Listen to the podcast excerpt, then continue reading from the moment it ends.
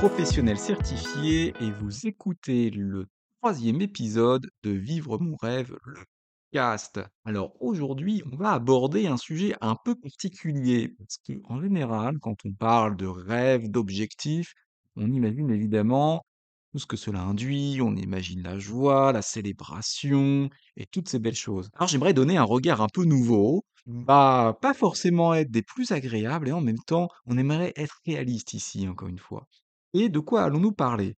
On va parler finalement de tout ce qui pourrait vous empêcher de savourer votre rêve. Mais vous l'avez compris, pour contraposer, l'idée et l'intention finalement de ce poste, c'est de vous permettre justement de savourer, de vivre pleinement vos rêves.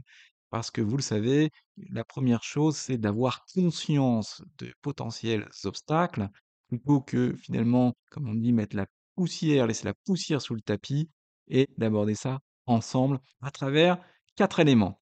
Éléments que nous allons voir aujourd'hui ensemble à travers cet épisode. Bien évidemment, je ne compte pas vous laisser avec seulement ces quatre écueils possibles, mais bien entendu de vous proposer une piste pour chacun, même si vous en avez certainement d'autres que vous pourrez compléter, voire remplacer. C'est aussi ajusté selon votre histoire, vos objectifs, vos rêves et ce qui vous convient le plus. Alors commençons. La première chose, c'est que dans tout rêve, il y a une part de désagréable, de moins positif, appelez-le comme vous voulez. Un rêve qui serait 100% parfait, ça n'existe pas. En tout cas, je n'y crois pas et il s'agirait pour moi d'un certain utopisme.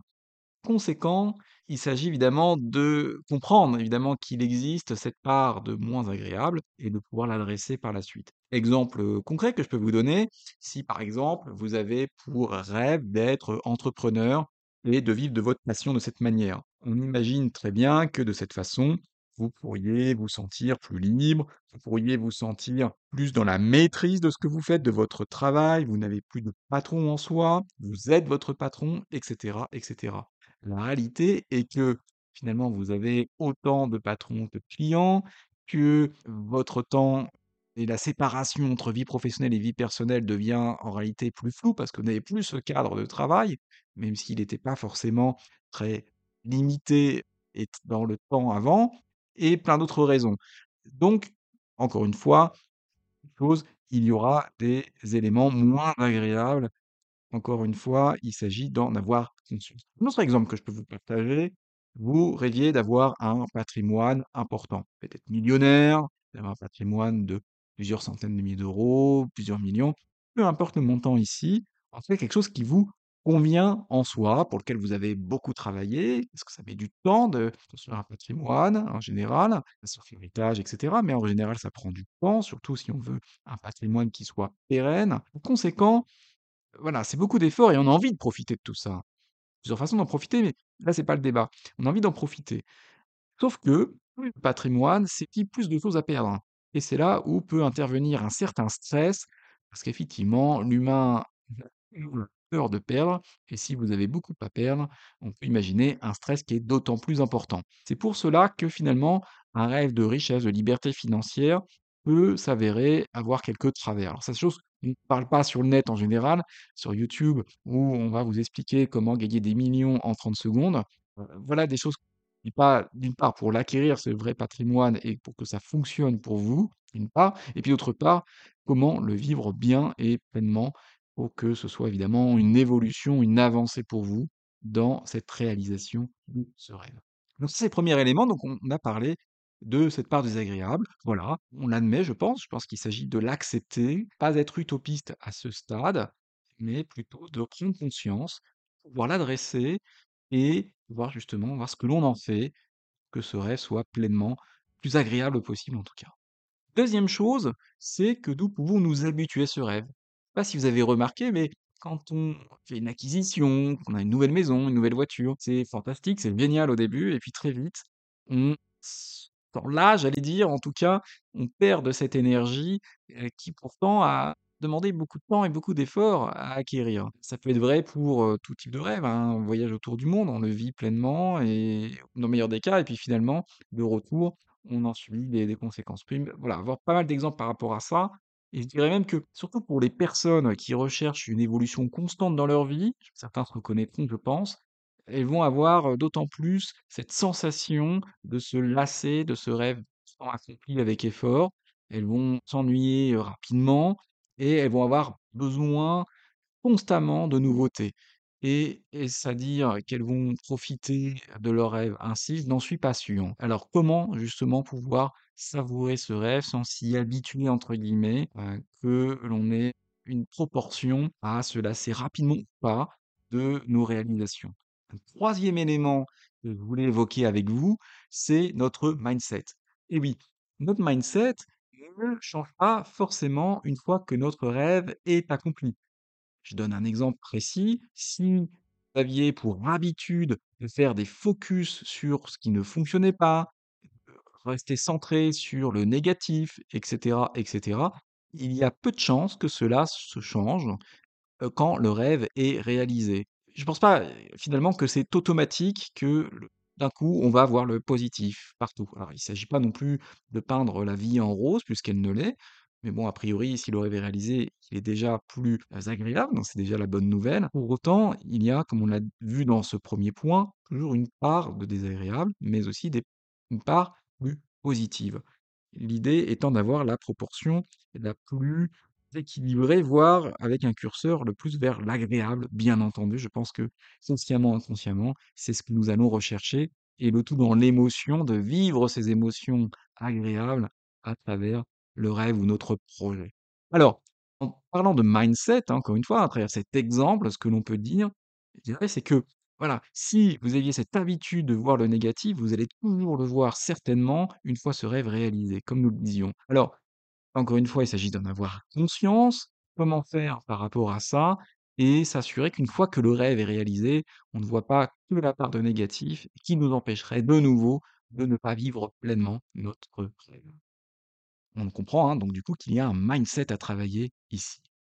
4e élément, c'est que finalement un rêve, on peut s'y enchaîner. Et oui, ça peut paraître paradoxal et en même temps, on sait que certains rêves peuvent devenir des prisons dorées, nous enchaîner parce que cela va créer un bouleversement ou du moins un déséquilibre avec nos domaines de vie, nos autres domaines de vie, pour être plus exact.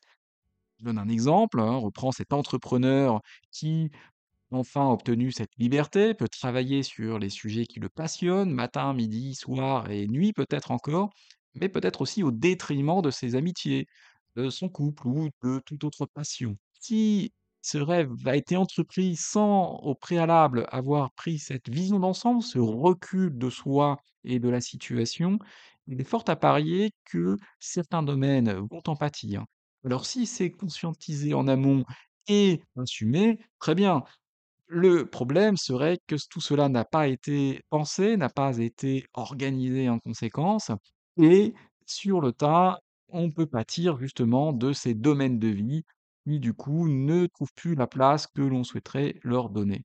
C'est du coup un 4e point certainement à travailler, au risque sinon, encore une fois, de perdre des amitiés qui nous étaient chères, de ne pas profiter suffisamment de sa famille ou tout simplement de délaisser des passions qui pourtant nous tiennent à cœur.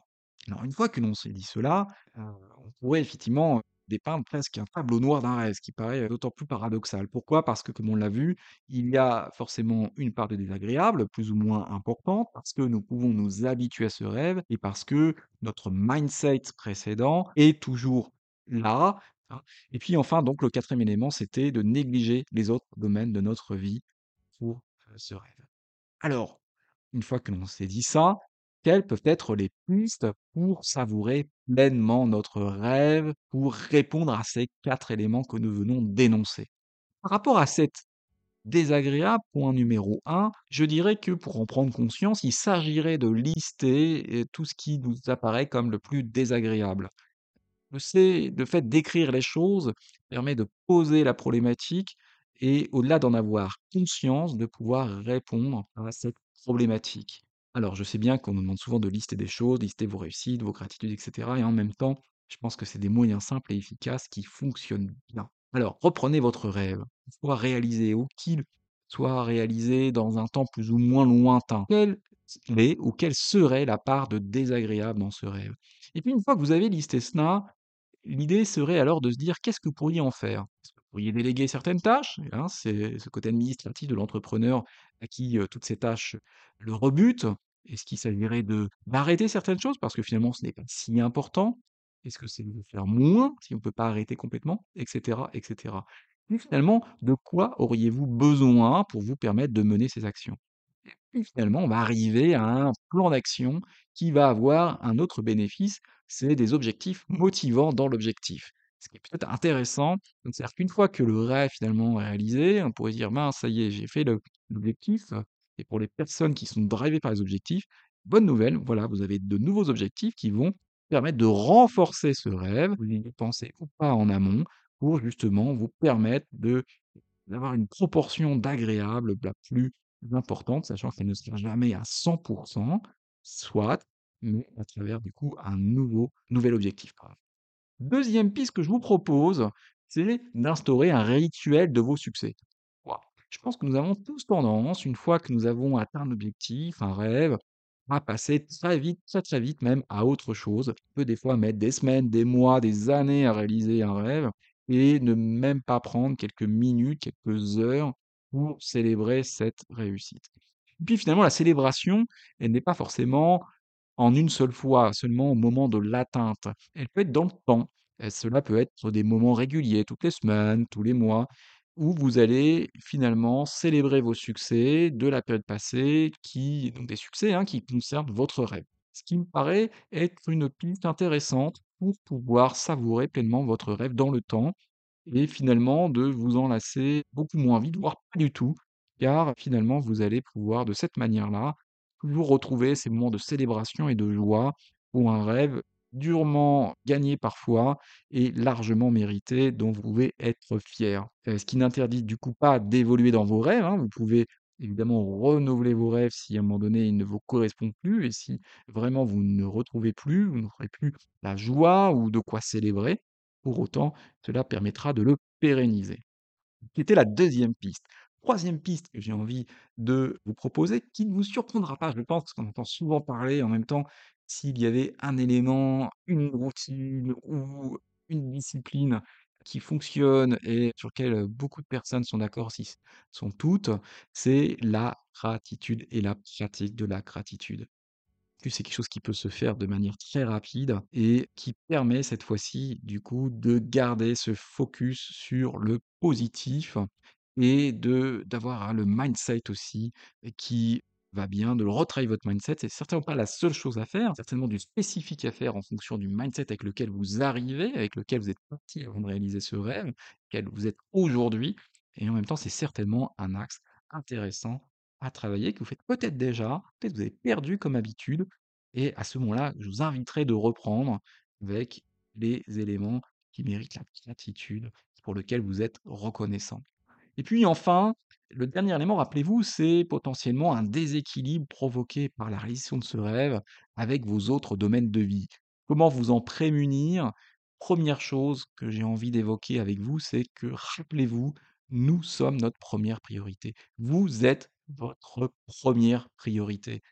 On a tendance à l'oublier et je pense que les influences que l'on subit font en sorte que nous avons d'autant plus tendance à l'oublier. Et pourtant, et pourtant, tout ce que vous avez fait, c'est pour en retirer du fun, pour pouvoir en profiter. Alors pourquoi être cet entrepreneur passionné sans avoir ces moments de joie? À quoi cela peut-il finalement le mener? C'est, voilà, encore une fois, une invitation à vous reprioriser vous-même, trouver la place qui est la vôtre, lui donner tout l'espace qui lui est à lui consacrer finalement et évidemment dans votre personne, vous n'êtes pas que ce rêve, vous avez aussi tous les autres aspects, peut-être moins prioritaires, peut-être que c'est le moment aussi de lâcher certaines choses, mais en tout cas d'y mettre la proportion qui vous convient dans tous vos domaines de vie et encore une fois, de vous sentir aligné avec cette approche holistique de vous, de la personne, surtout si ce rêve ne concerne qu'un ou qu'une partie de vos domaines de vie. Voilà, c'était les 4 propositions que je voulais vous faire aujourd'hui. J'espère que cela vous inspirera. Je serais très curieux de savoir ce que vous pourriez faire pour savourer davantage vos rêves, ce que vous faites d'ailleurs, si vous vivez déjà vos rêves, si vous en avez déjà vécu. Je serais ravi de pouvoir lire vos commentaires, de vous retrouver sur Instagram, sur vivremonrêve.com coach. Évidemment, je me ferai un plaisir de vous répondre. Et d'ici là, je vous souhaite une très bonne journée ou très bonne soirée selon le moment auquel vous écoutez ce podcast et il me tarde de vous retrouver pour le prochain épisode la semaine prochaine. Je vous dis à très bientôt.